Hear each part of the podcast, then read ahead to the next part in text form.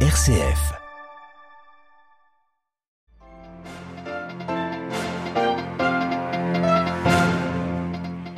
Il n'était pas le plus connu des grands leaders politiques de la Chine contemporaine, mais les changements qu'il a accompagnés ont fait de son pays une superpuissance. L'ancien numéro 1 chinois Liang Zemin est décédé ce mercredi à Shanghai.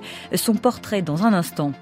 Les réformes engagées par Viktor Orban n'auront pas suffi. La Commission européenne recommande le gel de plus de 13 milliards d'euros de fonds européens destinés à la Hongrie, une mesure radicale face aux problèmes de corruption identifiés dans le pays.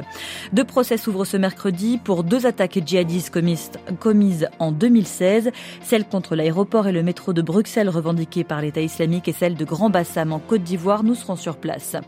Et puis enfin au Vatican, démission du secrétaire pour l'économie, audience générale et cette lettre de François adressée à Bartholomé premier catholique et orthodoxe qui rêve de célébrer Pâques ensemble. Nous en parlons ce soir avec le père Fédou, jésuite, lauréat du prix Ratzinger 2022 qu'il recevra demain. Radio Vatican, le journal, Marie Duhamel. Bonsoir à tous. Il fut celui qui convertit notamment la Chine à l'économie de marché, celui qui rétablit le calme après les manifestations de Tiananmen. L'ancien président chinois Jiang Zemin est mort ce mercredi à 96 ans. Dans tout le pays, aujourd'hui, les drapeaux étaient en berne. Notre correspondant à Pékin dresse pour nous le portrait de cette figure marquante de la Chine contemporaine. Stéphane Pambrin. Son mandat à la tête du pays aura été marqué par une série de bouleversements pour la Chine.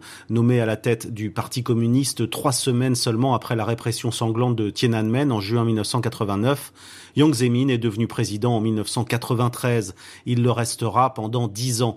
Une période de profonde transformation où il a fallu ressouder un pays marqué par le massacre des étudiants.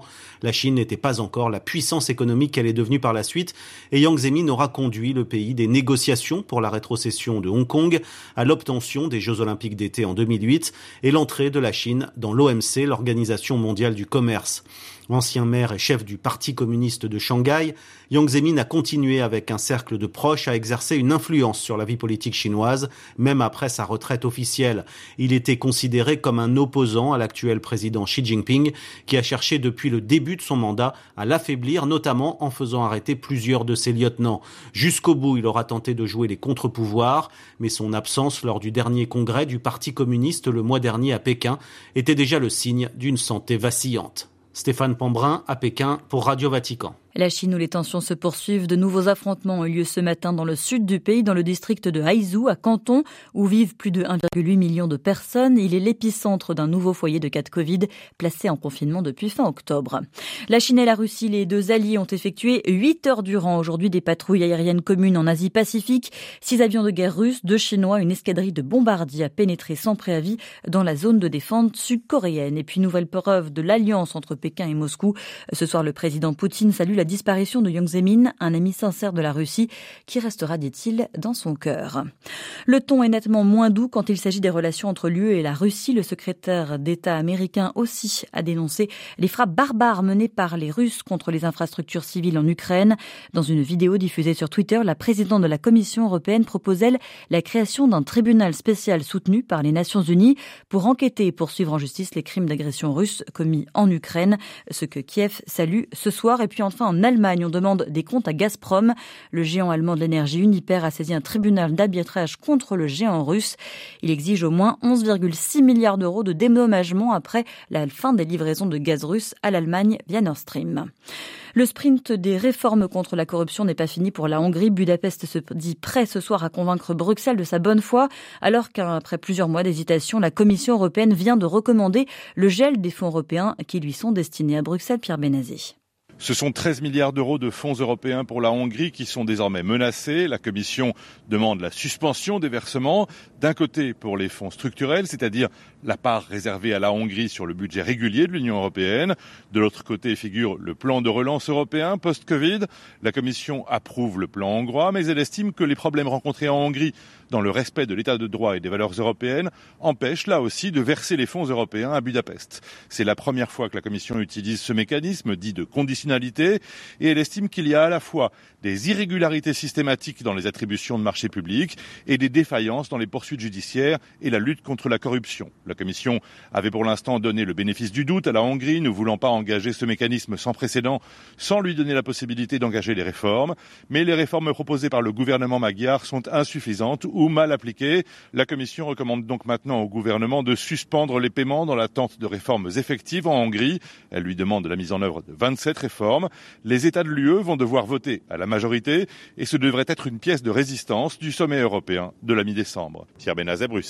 RFI pour Radio Vatican.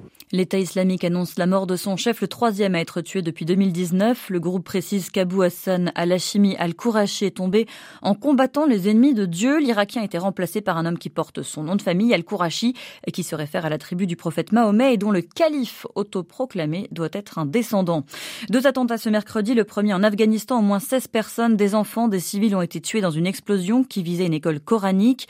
Explosion qui n'a pas été revendiquée. Et puis au Pakistan, les talibans locaux ont appelé à la reprise des combats et cette semaine, et voilà chose faite, au moins quatre personnes sont décédées dans un attentat suicide visant des policiers. Ils accompagnaient une équipe de vaccination dans l'ouest du pays.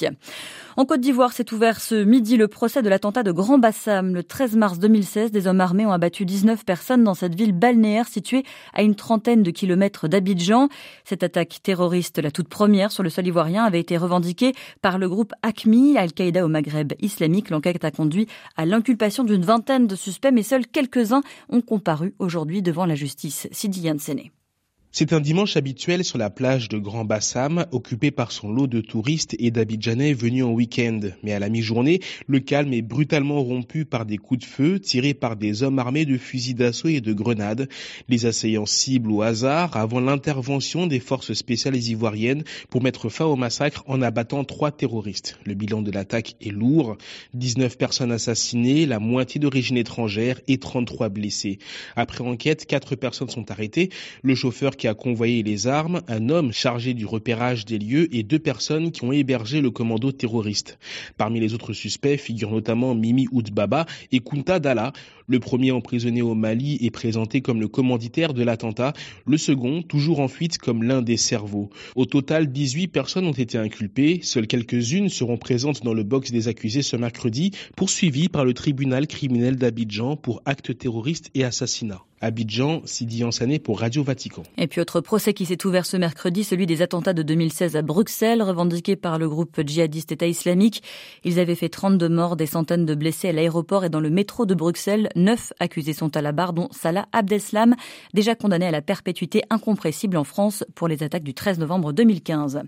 L'unité n'est pas seulement la volonté de Dieu, c'est aussi une priorité urgente dans le monde actuel. Ce 30 novembre où l'Église fait mémoire de l'apôtre André, le pape François a envoyé un message fraternel au patriarche écuménique de Constantinople. Récemment, Bartholomé avait évoqué un projet, un objectif partagé avec François, fixer une date commune pour Pâques entre catholiques et orthodoxes. Comment comprendre un tel projet?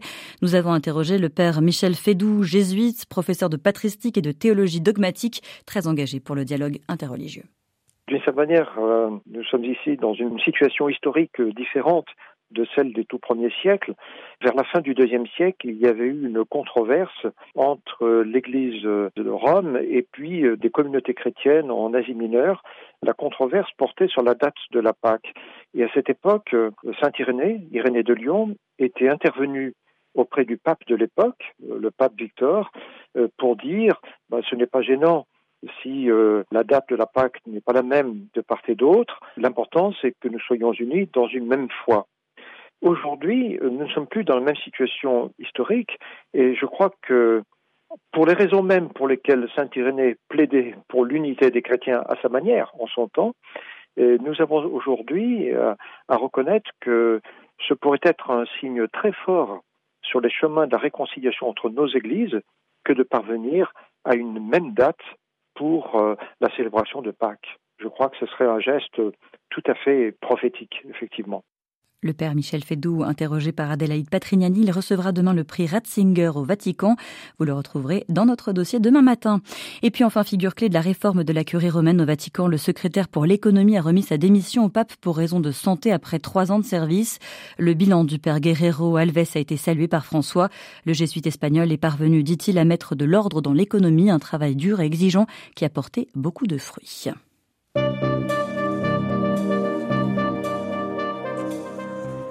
Voilà, c'est la fin de ce journal. Merci de l'avoir suivi. Avant de nous quitter, je voudrais euh, faire un salut amical à Mario Mariuccio qui euh, euh, qui quitte aujourd'hui Radio Vatican après de très nombreuses années de service. Merci à lui. Une excellente soirée.